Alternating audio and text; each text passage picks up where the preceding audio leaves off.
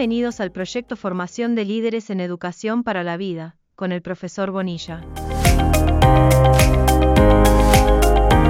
Buenos días para todos y para todas. Está hablando el profesor José Bonilla, autor del proyecto Formación de Líderes en Educación para la Vida. Estamos en el momento en el audio número 37 que corresponde a la temática siguiente, la visión holística y su relación con problemas prácticos. O sea, la holística no es apenas teoría, es teoría y es práctica. Bien, la ciencia clásica, o sea, el cartesianismo, concentra sus esfuerzos en comprensión del mundo en función de qué? De variaciones y de alteraciones en los cuerpos físicos, tanto inanimados como animados. Inanimados una piedra, animados una hoja de un árbol. La visión holística, por su parte, concentra sus esfuerzos en las interrelaciones entre esos dos tipos de cuerpos. La visión cartesiana llega a olvidar la noción de la diferencia por ejemplo, entre una máquina y un organismo vivo, que eso se denomina mecanicismo. Veamos un ejemplo. Una persona enferma del hígado, por ejemplo, la ciencia médica, considerando el ser humano como una máquina superior, si quieren, intenta localizar la avería y arreglarla a través de un tratamiento alopático específico que conduciría a la cura del enfermo. Ya la visión holística percibe una gran diferencia entre las máquinas y los organismos vivos. En efecto, una máquina es la suma de partes o piezas. Ya un organismo es más que eso. El todo, o sea, el organismo global, es mayor que la suma de las partes, porque existen actividades coordinadoras dirigidas por el todo, que no encajan rígidamente en las partes, dejando margen para variación, flexibilidad y adaptación, o sea, posibilitando y tal vez hasta dirigiendo la evolución.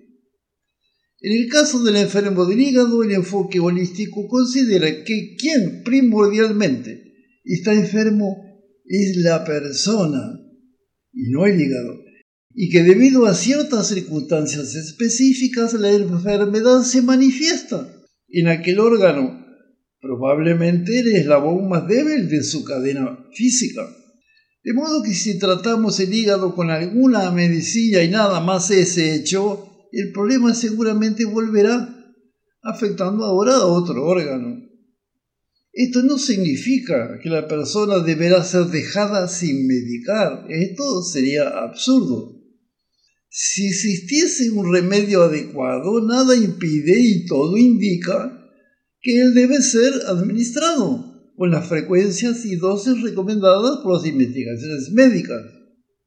El problema está en creer que de aquella forma la enfermedad fue eliminada, cuando realmente fue suprimida o eliminada solo una manifestación de ella. Ahora, según el enfoque holístico, la idea comúnmente aceptada de que salud y enfermedad son extremos opuestos de un continuo unidimensional como si fuese una línea recta es cerrada. En lugar de eso, se sugiere, se sugiere la salud como un fenómeno multidimensional que involucra un notable conjunto de elementos todos correlacionados e interdependientes, principalmente de naturaleza física, psicológica y social. En efecto, personas poseedoras de defectos físicos hasta graves. Debido a actitudes psicológicas y sociales positivas y constructivas, consiguen contrabalancear aquellas deficiencias en un grado relativamente alto, lo suficiente para sentirse en un estado general de bienestar. Por ejemplo, el, presidente Roosevelt de Estados Unidos, que tuvo a, su cargo la lucha contra el nazismo, era paralítico, había tenido la enfermedad de, parálisis infantil en las piernas. Bien, por otro lado, es bien conocida, principalmente en nuestra sociedad regida por la mente colectiva, la existencia de personas en buen estado físico que se transforman en enfermos imaginarios debido a problemas emocionales de las más diversas índoles o a dificultades de convivencia social. Otra área interesante de actividades prácticas es la agropecuaria, en la cual la visión holística tiene significado bien concreto y es capaz de dar respuesta a los problemas causados por el modo prevaleciente actual de desarrollar aquella actividad que es la agricultura agroquímica. Este enfoque prevaleciente es mecanicista, considerando las plantas, los animales, el suelo, en fin, la naturaleza toda como una máquina y no como lo que realmente son, seres vivos, individuales o agrupados. Ya el enfoque holístico sobre agropecuaria es completamente diferente considerando la tierra, las plantas, los animales y otros elementos naturales como sistemas o subsistemas vivos integrantes del complejo biológico que la naturaleza como gran fuerza integradora ha colocado a disposición del ser humano. Bien, como dijimos, entonces esta agricultura ah, ecológica es rescatada por el enfoque holístico. Ella propone una vía tecnológica diferente a través de prácticas agronómicas más baratas, más funcionales, más simples, más humanas y más armoniosas, correspondiendo a las llamadas tecnologías blandas o leves, sustituyendo la sofisticación generalmente innecesaria y cuyo objetivo real es apenas aumentar los lucros por la simplicidad. La agricultura ecológica nos conduce a qué? Conduce alimentos sin residuos tóxicos, sin alteración de su composición natural y con uso mucho menor de combustibles fósiles y de insumos importados. En la realidad esos alimentos son mucho más saludables por varios motivos técnicos sobre lo que no nos podemos extender en estos audios. Otra área importante que es necesario comentar, aunque solo sea ligeramente, la economía. Ella está basada generalmente en modelos simplistas e irreales, aunque altamente sofisticados. Pero el problema es que en la busca mal orientada del rigor científico se acaba sepultando lo esencial, el sistema de valores que deberían formar la base de los modelos correspondientes.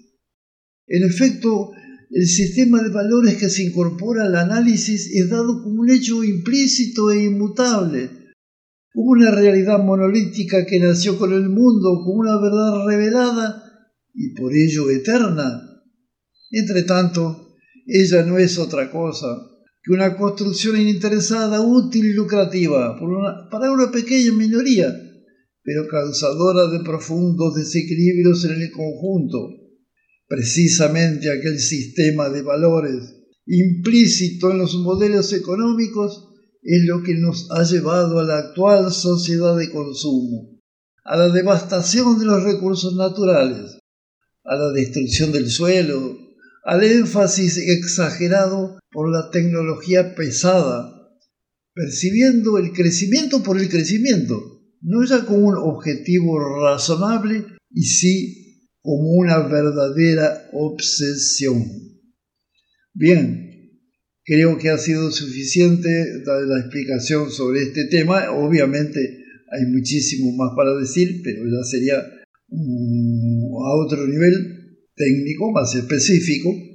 De modo que vamos a dejar este audio en este momento.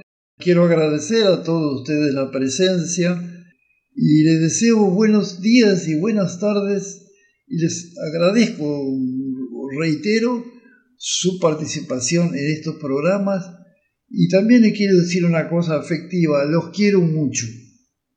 El próximo audio va a ser sobre aspectos básicos, algunos aspectos básicos relacionados con la visión